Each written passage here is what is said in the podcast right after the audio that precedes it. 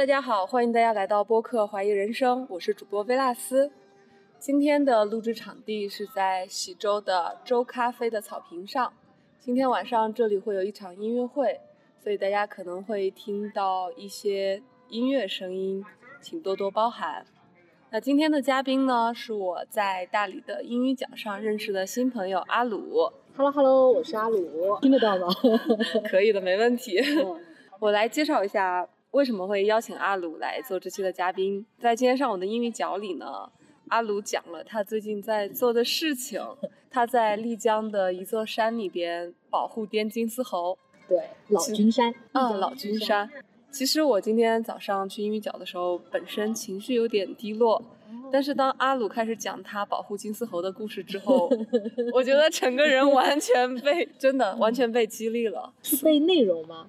是被你身上那种感觉，就是我会觉得你身上有一种，赶紧夸夸我，最近特别需要被人夸。我觉得你身上有一种很快乐的感觉，似乎好像没有什么事情会打击到你，因为实际上在山里边做动物保护工作并不是一件很容易的事情。嗯，那那我告诉你的感觉完全错，就就是因为我今年就是感受到了从来没有感受过的那种打击，所以我才去老君山保护滇金丝猴的。但是可能已经保护了大半年了，嗯可能我的状态，其实我以前是这种状态，就我有个外号叫小太阳，嗯。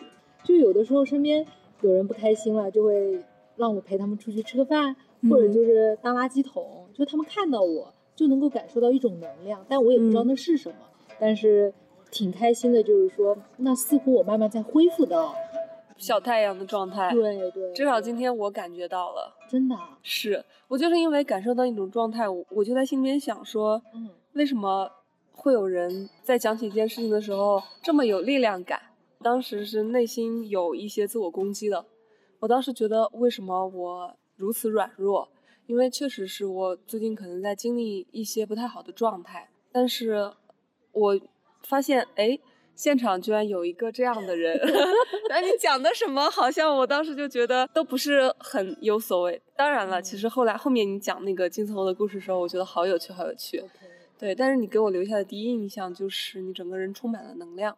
真的啊看样子我真的慢慢在恢复，因为嗯我严重的时候就整个人特别丧。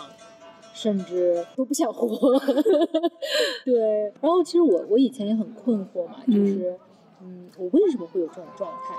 就是，嗯，我其实就是给人的感觉，或者我自己也一直觉得，可能我就是大大咧咧的那种伤痛，很快也会过去的。嗯但是其实我后面才发现，嗯，那种伤痛它在我身体里面，但因为因为我没有什么脑子，所以没有发现它，然后就其实累在这里了。嗯但我自己不觉得，然后或者说我也逃避，或者也感受不到，但是突然有一天就让我感受到了那一些的无助、不开心，很多很负面的情绪，很多很迷茫、很困惑的东西。嗯我现在有的时候听起，就像你今天说，哎感觉我很有能量，小太阳。嗯就以前我听到这样的话，我我也会很亢奋，然后嗯就会觉得我的人生是有意义的，我可以给身边的人带来这些东西。但我现在听起来会比较平静了，就是，嗯，这只是我的一方面。就是等我不开心的时候，我也会喊你。就是我现在可能就是说，我会允许我自己或者很不好的状态。所以你是其实是因为自己的状态不好，才决定来到丽江做动物保护的。是的，突然一下就是人生很迷茫，嗯然后，嗯，自己擅长的东西突然一天也不会了，嗯脑子一片空白。你之前是做什么的？呃，我之前的话呢，就是自己在上海有一个这种设计创意工作室，嗯就专门给这些国内国外的一些当代美术馆做艺术衍生品，还有就是给一些博物馆嗯做一些传统的文创，就有一个这样的工作室。然后因为我是这个工作室主理人嘛，嗯那我主要的工作就是做设计和创意。嗯我突然有一天就不会画了，然后 脑子一片空白，很懵，很沮丧。就是我以为这是电影里面演的才会有，然后真的人会不会，嗯然后打骨子里面甚至会抗拒这件事情。然后哪怕就是公司有单子接进来，有博物馆跟我们对接，我都提不起劲。然后同事也会发现我的异常，就是你怎么回事？他说以前你这个时候会很亢奋的召集大家开会的，但你现在都是那种都不问我们一声，就可能就把这个单子给拒绝了。对我很少会去，除非就是理念太不同的会拒绝嘛。然后我就不好意思说我不会了，我没有感觉，我没有想法。然后我就会说，嗯，我说最近大家都很忙，我说休息会儿，休息一会儿，嗯，就会找借口。但是自己半夜也会偷偷哭，也会沮丧，不知道怎么办。嗯，然后就觉得自己人生快要完蛋了，然后想逃避，然后就想结束掉算了。嗯，然后我也是突然有一天，就是倒垃圾，就对着那个垃圾桶。蹲在那里大哭，然后有个爷爷走过来，就小区的，他就说：“怎么啦，小姑娘？什么什么？”就是他告诉我，人生其实没有过不去的坎，什么什么什么，就安慰我。他哭哭就没事了。后面我就上去，我就说，我这种状态就没有办法，只能靠自己。然后我就当时想到，以前我们服务于一个一个一个保护机构，它叫 TNC 大自然保护机构。以前我们帮他设计过一些东西，然后我就找他们问他们有没有项目招志愿者，然后正好有一个项目对口，就是他们想要去找一些创过业、有这种商业思路，还能够去帮村民开发一些手工艺，帮他们设计东西，还能帮他们卖掉。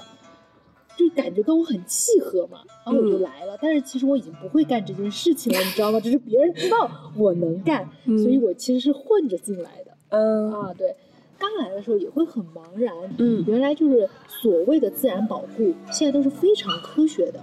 那除了像说借助一些设备，比如红外相机监测，呃，还有一些这种研究的这些数据等等。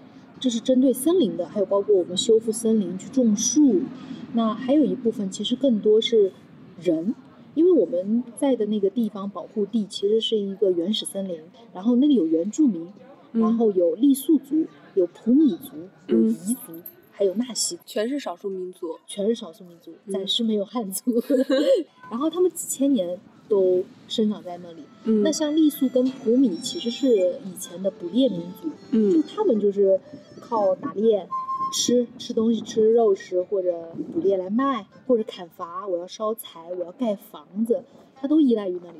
但是因为作为自然保护，那可能就不能过度的去开采这些自然资源。那对于他们来讲，我以前会觉得，哎呀，这是很好的一个引导啊，对。但是当我真的在山里面住了半年，其实对他们来讲是很痛苦的一个过程，嗯。他们几千年都是这么过来的。嗯，突然有一天，我们跟他们说：“哎，你这个住的地方是个保护地啊，嗯，你不能再上山砍伐了，你也不能上山去采各种各样的东西了，也不能打猎了，你得按照我们的生活方式，或者是说，我们要站在一个很高的姿态说我们更文明。我觉得是自以为是的。嗯，对。其实当我们真的在山里面生活的时候，其实他们很有智慧。就是比如说，我们村里面该到什么季节的时候。提前要做一些什么样的准备？比如说，你知道现在是什么季节？现在就是挖松毛的季节。你知道什么叫松毛吗？不知道，就是松树。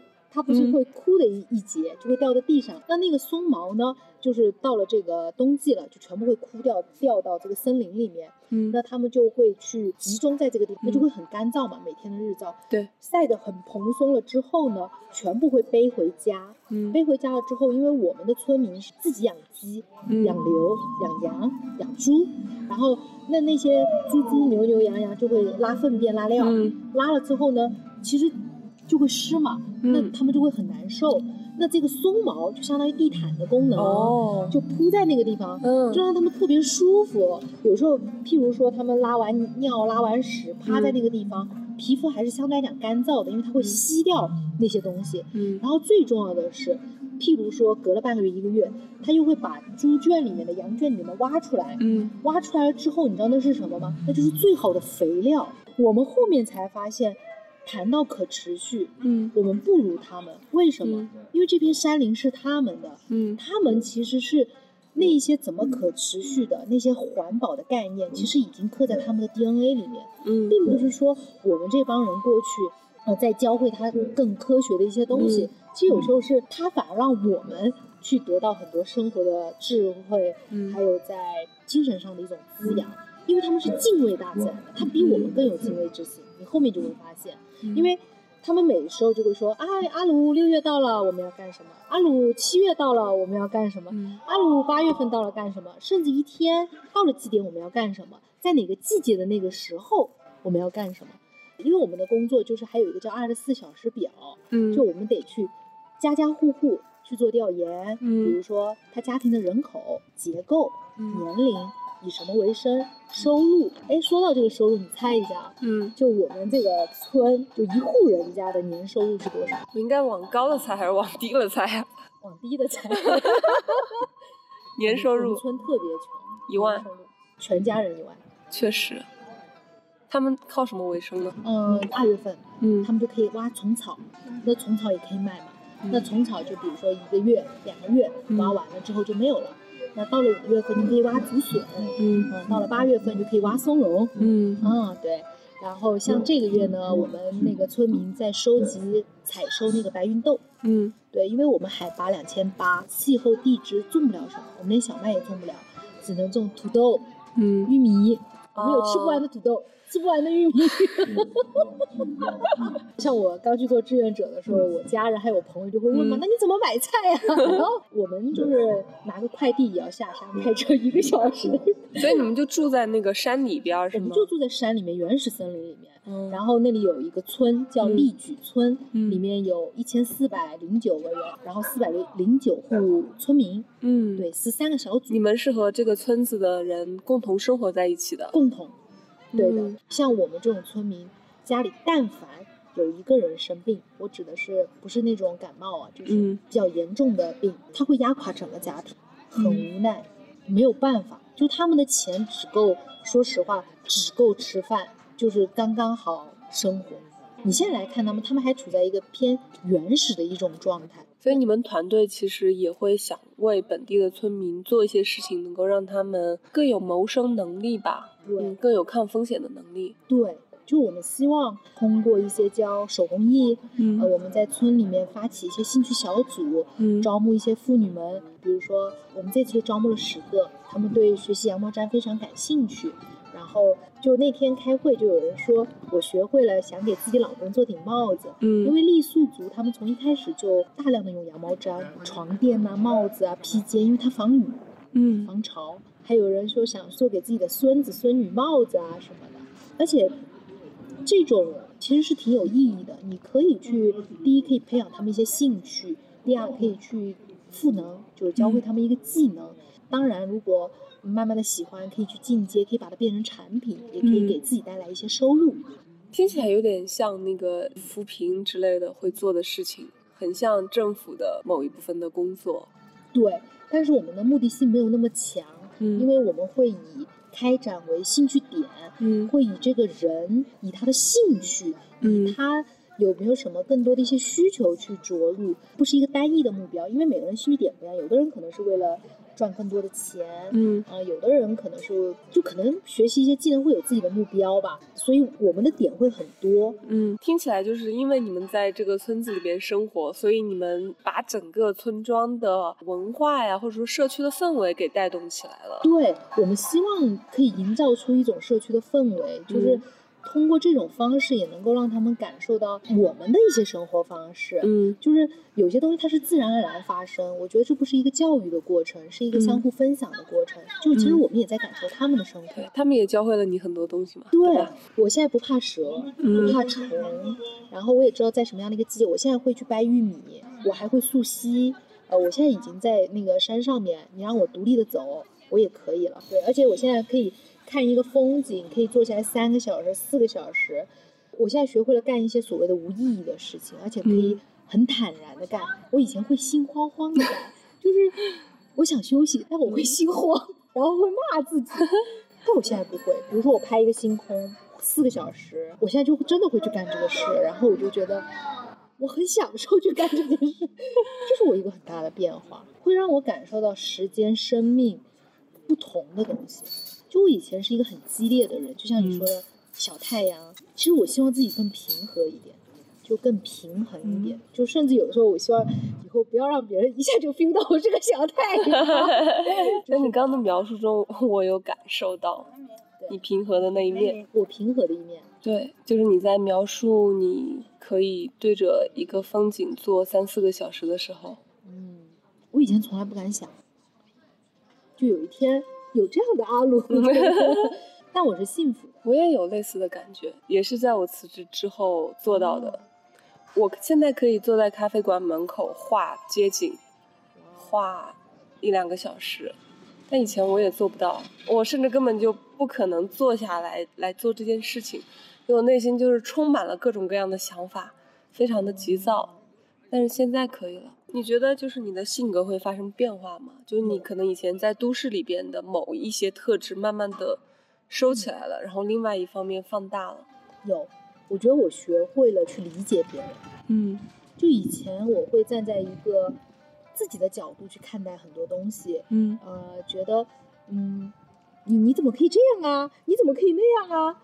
但是去到村里了之后，我就会发现，其实是因为我们的无知，嗯，对，这样可能我也没有那么多愤怒吧，嗯，我没有那么愤怒了，没有那么多理应如此的想法了。没有，对，反而学会了去理解。我我觉得这个东西被打开了。嗯，还有一个就是理解完了之后，你你就会学会去观察这个社会。嗯，学会了观察，你会学会去关心。我以前没有这个点，就以前就跟我刚刚一直在跟你说，我可能也没有这个脑子，就是没有办法去思考很多的东西。但我现在会去关心这些问题。而且会做一些力所能及的事情，就是其实你干了保护，你就会发现，其实我们能做的很少很少。为什么刚刚你提到跟扶贫是不是有点相似？有一点点相似，可能百分之一的相似，百分之九十九其实我们改变不了什么，只有很微弱很微弱，它需要靠十年、五十年甚至一百年的积累，才可能看到一点点的成效。是因为你讲过保护滇金丝猴这件事情，对，首先要做的是种树，对。要你要把它的栖息地，你要恢复原始森林。嗯，对。其实上午你讲到就是要保护滇金丝猴先种树这个点的时候，我还觉得，哎，蛮惊奇的，因为我以前从来没有想到过会是这样。对，滇金丝猴是怎么行走的呢？它是靠树，它是靠手两个手臂，嗯，一颗一颗跳过去的。它的迁徙不是靠一帮人走地上的，它会觉得很危险的。嗯，包括我刚刚也跟你提过嘛，就是刚生出来的幼崽那个鹰。如果它在地上，直接就把它叼走。哦。但是在树林里面去穿梭的话，它还能保护，你还看不清楚。对。所以他们就是基因里面祖祖辈辈代代这个滇金丝猴就是靠手在树上晃一棵一棵树去迁徙的。嗯。他们在树上行走。所以森林的面积有多大，他们的行动范围就有多大。对的。所以你看，譬如说一号森林跟二号森林之间，比如说有一百米或者五百米是没有森林的。他真的过不去，他可能一辈子就被困在一号森林了。对的，他没有办法过到二号森林，就不像人类，就哎，不就简单过个马路吗？但对于他们来讲，就是很陌生，他就是懵的，他就会觉得哦，这不是我生长的地方，它就会一直被困在那里。那那里的食物、那里资源是会被吃掉的，嗯，所以就会很多就会被饿死啊，或者就会也会影响到它的繁衍。是啊，对，所以。你们这个保护站就在过去二十年里，嗯，一直在那边种树，对吗？对对对，就修复森林，嗯，所以从二十年的一百多只猴子，现在已经三百多只了，嗯，所以森林的覆盖量也翻了一倍。哦，所以很有意思的是，在保护猴子的同时，我们又还原了原始森林，生物已经越来越多样性了。嗯，对，所以后面我们就总结到，其实自然保护你要保护生物多样性，嗯，啊，还有包括基因的多样性。我们老君山的滇金丝猴跟其他保护站的滇金丝猴都不一样，是一个独有的基因。嗯，对，因为这样子就不容易一个病灭种。哦，你可能还有一个基因的这个留在这里。对，基因多样性是一定要保护的。嗯，然后其实还有一个叫做民族的多样性。嗯，其实，因为我们不能因为去说保护这种大自然。呃，就去呃把原来原有的原住民的所有的东西都颠覆掉，不是这样的。其实你要去保护，或者说我们要去保护这个原住民的人文，因为人文、自然、人类和这些自然它是不分家，它是一体的。那如果你觉得是分家，那很多东西就没有意义了。嗯，难怪你在一开始的时候说滇金丝猴的保护是一个非常科学的工作，因为它是一个很大的一个系统。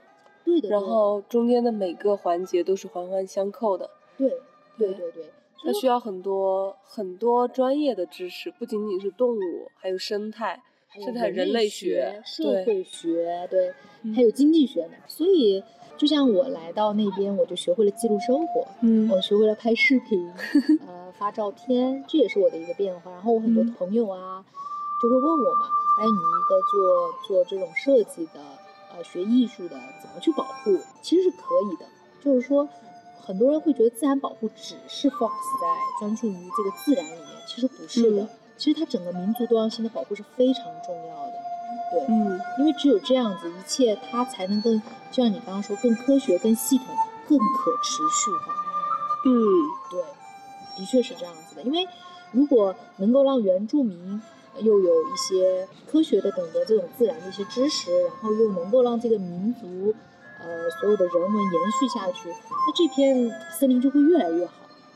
是的，其实，如果说大家想要去参与到更多公益或者自然保护里面，就是并不是说自己一定要学生态的、学动物的、嗯学自然科学的才可以啊，就都可以的。就你可以从各个方面，比如像我们现在村里面，我们现在就想特别去抓两块，一块是妇女这一块的一些意识，还有就是孩子们，嗯。对，所以那我们明年呢，就是看身边有没有学一些儿童心理学嗯。和这个一些性教育，嗯。呃，一些这种类型的知识去分享给我们村里面的孩子们，他们特别嗯。缺这一块的教育，对，所以我们机构明年是打算有这一类的小伙伴啊。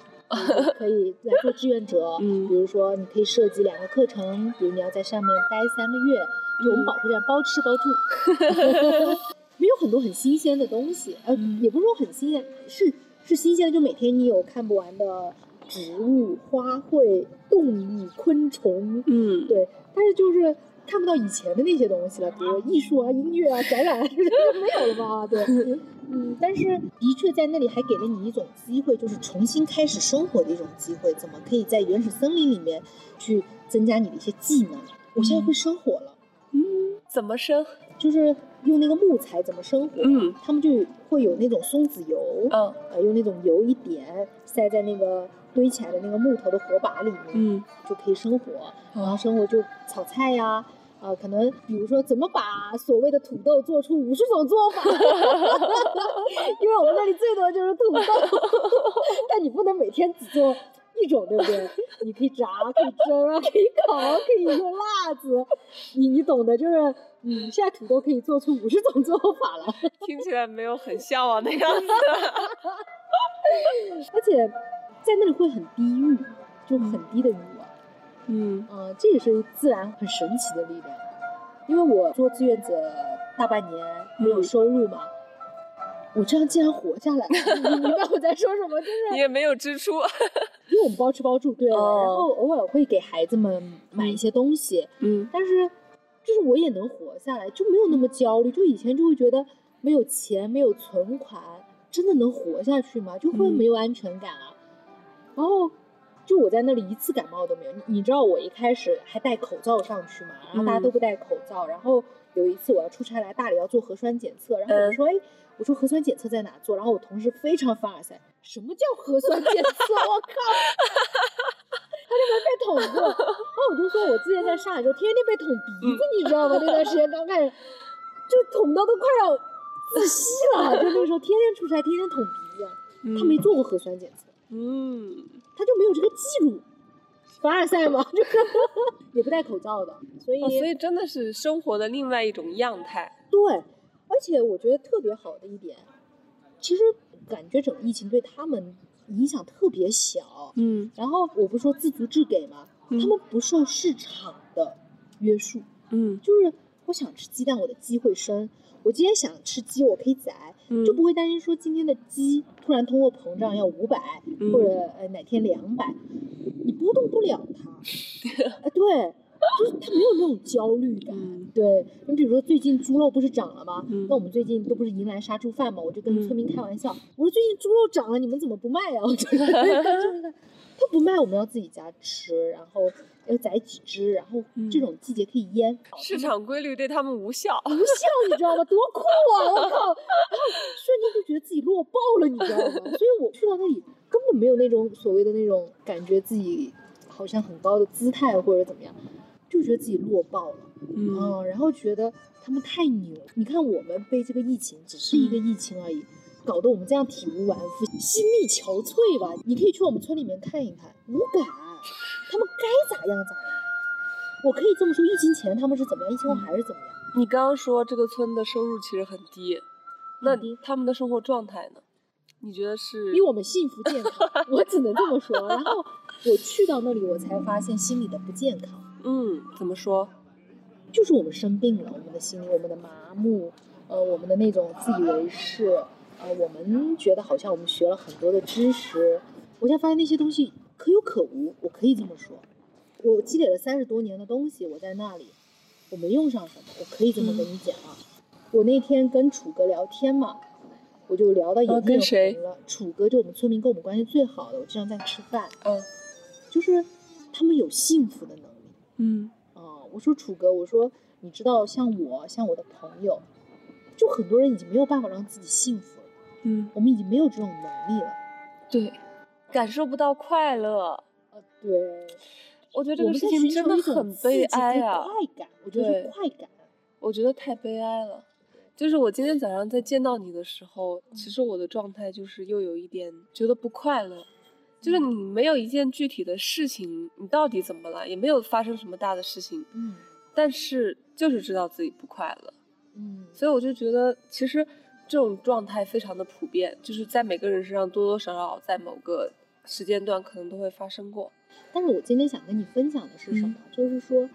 我们太把一切当成理所应当了。就是我今天在车上的时候，不是跟你分享，就是你去观察这些平凡的这种生活，然后再来看自己，其实我们也可以这样子的。嗯，只是我们非要，反正不知道我们学了什么，反正非要去，好像说要过得很不一样，好像才能获得这种幸福和快乐。嗯，但你看他们每天早上可以睡到自然醒，或者在农忙的时候，他就是要赶早。但是亲戚之间、邻里之间可以帮忙，然后呃一起干农活，一起吃美食，一起做饭，一起跟家人拷贝、晒太阳，呃有时候带孩子们爬爬山，可能有时候挖点农产品，可能卖一点点钱，付一些孩子们和老人的一些医疗、孩子们的教育，日子就是这样很平凡、很普通的这样过着，但是你会觉得很幸福，他们洋溢的那种。脸上的那种表情，还有那种纯净的眼神，会对你冲击很大。就是说，哎，阿如，你这四十年都干了些啥？真的，我就说，你总觉得你学会了很多现代的技能，嗯嗯，学了什么当代的思想，可以让我们更文明、更怎么样？但，但是其实，我觉得整个人就像你刚刚说的，很空乏，很空，很虚。但是他的那个日子，村里面是踏踏实实的。就给人很踏实的感觉，嗯，很容易满足。就有时候我跟村民有时候喝喝茶，然后看他们一家人在戏闹，嗯，我就很开心，我就会很开心。所以我觉得在那里我还获得了感知幸福的能力，就是看到他们这种状态，觉得哦，原来幸福就在我们身边。其实我有时候回来跟自己朋友分享，我说其实我们已经很幸福了，只是说我们的欲望啊太强烈了。不够，还不够，真的不够，一直在不够的一种状态，无法控制自己的欲望。但其实回过想想，其实，嗯，我们身边的人其实还健在，还能够跟我们一起吃饭聊天，或者还有这种美好的大自然，还有朋友聊得来的朋友，像我们今天这样说说话，已经很幸福了，真的很幸福。所以，我就是说，这些看似很平凡的事情，其实就是生命当中，就是那些事情。所以并不需要分什么所谓的意义重要好还是不好。我太理解你想要表达的东西了。对对对对，没有办法，我就一个有阅读障碍的人，说话表达不清楚。就是我我想要说的，就是那些日常的东西就是幸福，就并不是说他们他们过得有多么的炫酷，或者跟我们有多么的不同。嗯，没有。对，只是他们在那个他们的欲望更少。对，而且在那个不嘈杂的一个体系下，那个原始森林里面，它更自然而然的发生了。嗯，还有一种能力是我们没有的，嗯，慢下来，我已经没有。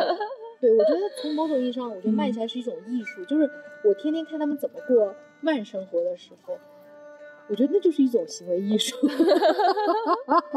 对，然后他们会去相信缓慢的力量。嗯，他觉得生命的一种状态，或者此时此刻我烤了四个小时的太阳，嗯，那又怎么样？这就是我的意义，或者是说，这是我我生活本应该是这样子的，这就是人生人的一种状态，而不是天天对着电脑，天天开会，天天 KPI，真的太幸福了。嗯，生活在都市里边，我觉得就是断开了我们和大自然的连接。嗯，我觉得这个点其实对我们的伤害特别大。特别大，真的。嗯，就可能我之前在都市生活的时候，我感觉不到，但是来到了大理，来到了自然环境中，我才觉得我失去了好多好多东西。但是我觉得可能也不叫失去哈，我现在会反过来想这个问题，就是。你就当体验了在都市里面的一种生活，嗯，就像你现在来大理了，我觉得它不是一个失去的过程，我觉得是不同的体验。像你来到大理，你看你有体验到，你刚刚有跟我分享吗？在吃饭的时候跟我们分享，你一开始来大理，觉得这里的人很吸引你，你觉得来这里人都很有意思，但整个体验完了这一两年，你发现这里最吸引你的是大自然。对，那我觉得挺好的，就你已经在体验了呀，嗯，对不对？对，哎。是应该从你这个角度来看问题，不要看自己失去了什么，你在得到的，看自己获得了什么，对不对？这样会更容易幸福。我以前是像你这样想问题的，嗯，但我是去了老君山，我反过来了，嗯，就是我觉得我获得了，所以我也可以跟他们孩子们去分享路冲板，嗯，我会教他们飞盘，教他们很多现代都市的东西。他们会教我爬山，教我摘梅子、采梅子、采木瓜。就是，只是说，我发现他们也在获得，我们也在获得。我觉得不要有以以一种羡慕的眼光，或者说感觉自己在失去。嗯，就是我想说，就是你的那种获得也是获得，他们的获得也是获得，所以我们我们才可以现在可以交流在一起，在相互分享。我觉得那个过程彼此都很幸福。是的，我觉得你这个角度特别的好。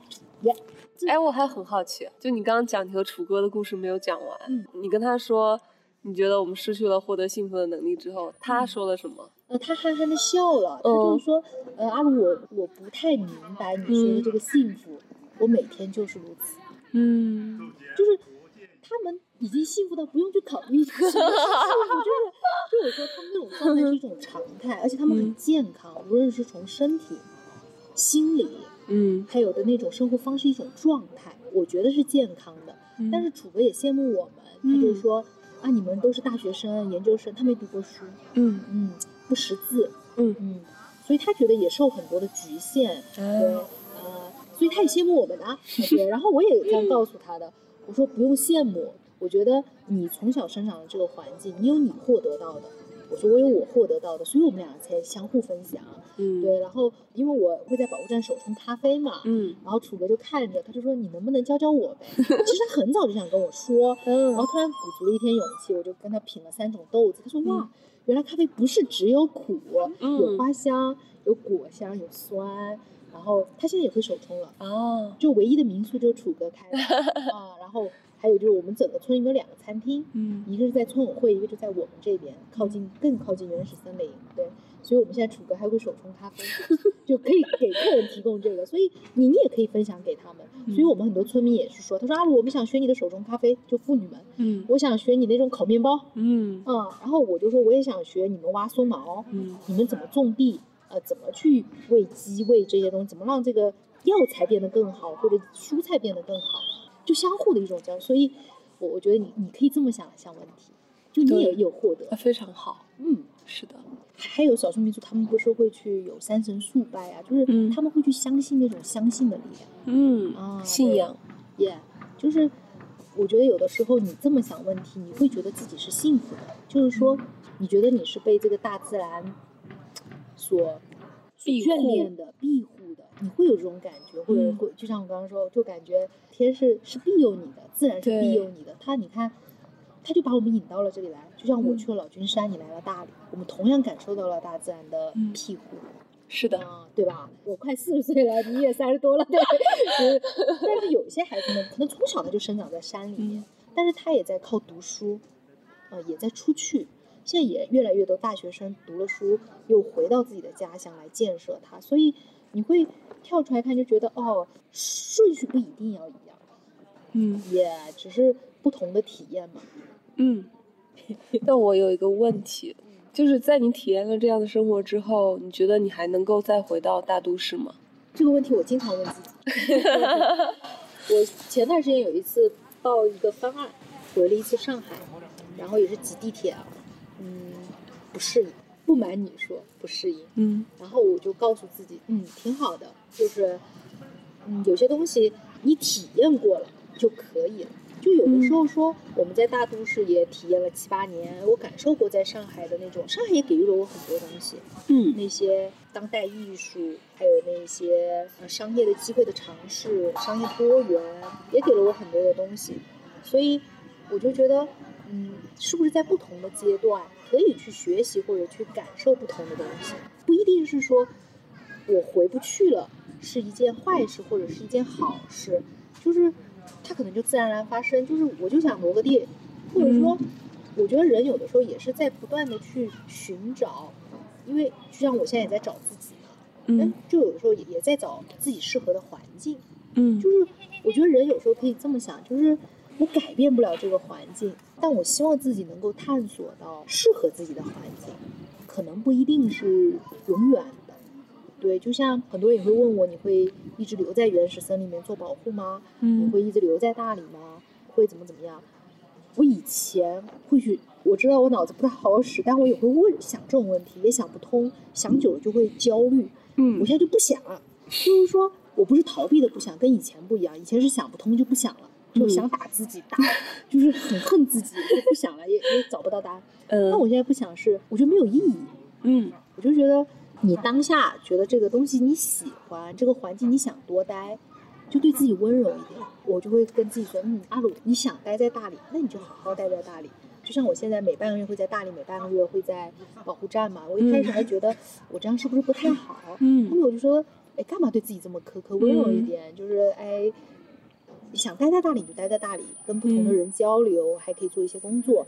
呃，回保护站又可以跟村民、跟孩子们，还可以分享你在大理的一些故事。嗯就是像我今天又可以分享村里的故事给你们大理的人听，对不对？是，啊，是啊，所以我就觉得，嗯，挺好的。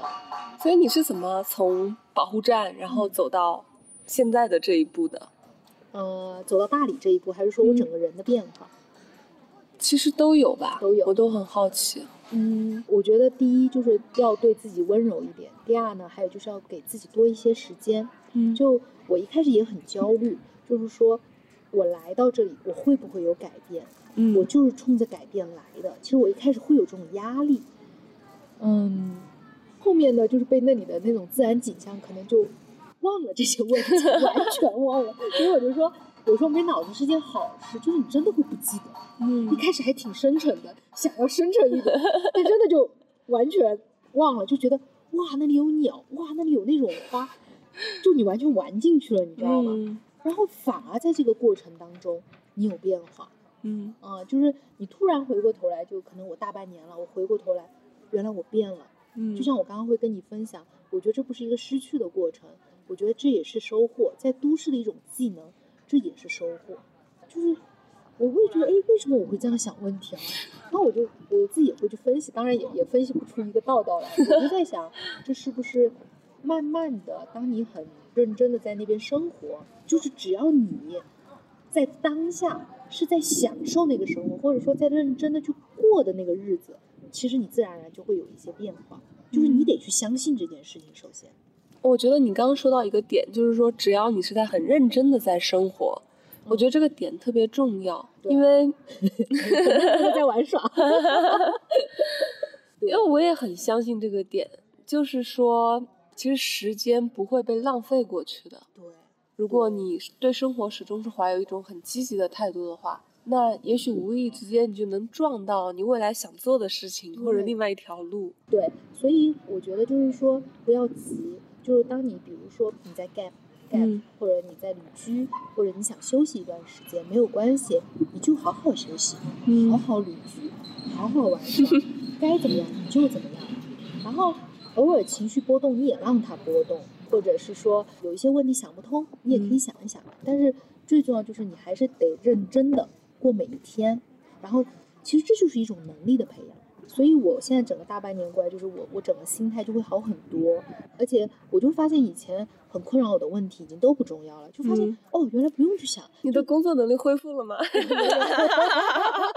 还没有，就是工作一多，动脑袋的事情一多，我就会慌。嗯，我特别喜欢干苦力，这半年就抢着干。就是我我保护站的同事就是说。一点都不觉得我是个女孩子嘛，就是我们的水你知道是怎么来的吗？从山上引下来的，就是整个的山泉水，所以我们那个管子经常像雨季，就是放在山上管子直接会被冲下来，嗯，然后你就得站在那个水里面，趟那个河，爬那个石头，背的管子又要走到上游，要重新铺那个管子。然后我们还有蓄水池，里面有沙有什么，你就得下到那个水池里面去掏。嗯，我是第一个干这个事情的女生，没人干，我还抢着干。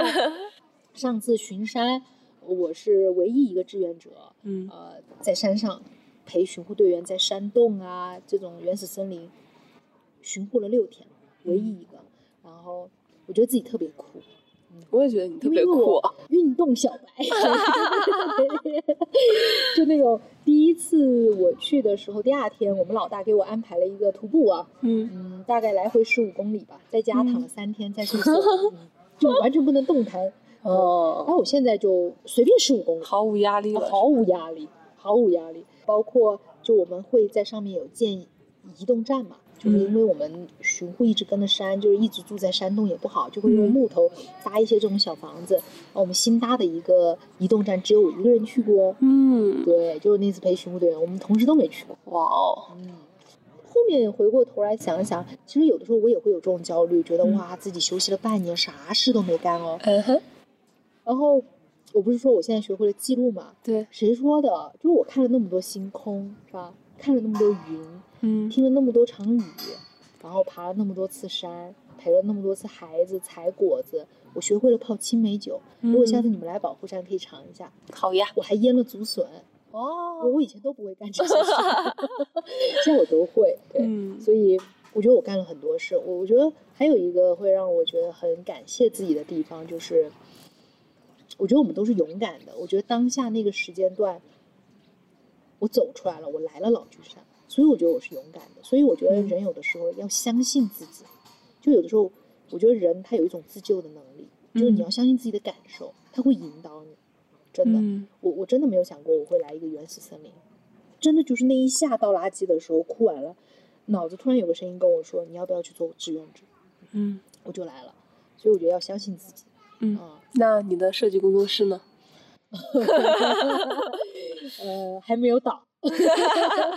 就是因为我的小伙伴就跟我在一起工作十几年，嗯，然后现在公司完全他们在打理，对，然后我觉得还有一点就是我能够能出来这么任性的做志愿者，就是我还有一群很棒的工作伙伴，嗯，他们把所有的我们工作室竟然没有倒，老大不在，就是他们运作的还没有说赚钱，但是他们的工资是自己赚到的，OK，就公司现在就是能正常的运作，比如说我们交房租、交工资，比如说。一个月十万块钱，嗯，他们能挣的，嗯，哦，我觉得他们牛掰了。然后那天来团建嘛，他说：“阿鲁，其实我们发现，其实有你跟没你，其实也没什么大差别，就年终奖少了一点。”嗯，然后我就说：“嗯，好的，好的。”所以我会觉得。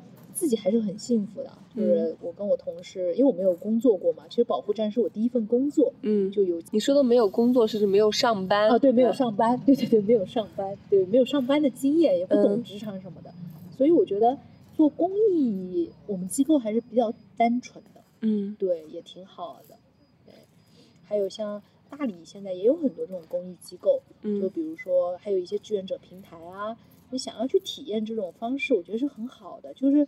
做志愿者做公益，嗯，他跟做商业跟工作不一样，嗯，就是他有一些工作的思维方式，是更多的人文关怀，是这个事情的本质是什么，所以他也会训练你不同的思维，或者说给到你一些不同的思维，所以我还挺就像你刚刚问我的嘛，我就在想会不会也跟干志愿者有关系，就我的思维也开始改变。所以你也可以尝试一下，嗯，我觉得做志愿者是有帮助的。那你自己现在正处在一个嗯转变的过程中。对，嗯还在转变，但嗯，的确还没有找到那个，我觉得还在找自己。嗯对，就有的时候还是经常有时候会困惑，但我不恐惧这种困惑了，我觉得嗯这是一种常态，嗯就是说，这好像就是我生活的一部分了。嗯，对，我会让自己偶尔这种状态，我觉得也挺好的。还有就是我长这么大，我第一次觉得自己可爱是在这半年。啊，嗯，对，我觉得这个能力真的是太棒了。对，因为你知道心理学里边说人有几大核心信念，嗯，可爱感就是其中一个啊，当然还有能力感这些。可爱感这是什么？可爱感就是是否觉得自己可爱，能力感是否觉得自己有能力这样。但很多人是没有可爱感的，我没有，所以你说你这半年能够觉得自己可爱，我觉得特别棒。就是我有一天跟孩子们一起玩耍，就立了一个视频在那里然后我就看片子，我觉得自己好可爱啊！然后我就觉得 天呐，我当时那一下很短，嗯就我怎么会觉得自己可爱这件事？然后我会反复看，我就看自己，我觉得阿鲁你好可爱哦，你怎么这么可爱？然后就是觉得怎么会有这么可爱的人？我说的都有点不好意思。天呐，太好了，因为这个代表着你接纳了自己。哦，那特别好。是我我觉得我是一个接纳自己特别低的人，那证明我这半年也接纳了自己，慢慢的在。对，真的，我就觉得自己好可爱，然后就会，嗯，现在卖萌的表情都多了一点。以前还很拘谨，我是一个嗯很拘谨的人，就是特别不自信。确实没有看出来。真的吗？因为自己性取向的原因，就是特别不自信嘛，很嗯拘着。然后我现在跟孩子们也会更自然一点，然嗯后我觉得，嗯，我是一个挺可爱的人。嗯，是的，你是一个很可爱的人。对对对对对对对。好啊，那我们要不就先录到这里，一起去看音乐会吧。可以。那我们今天的节目就到这里了，大家再见，嗯，好，拜拜。拜拜。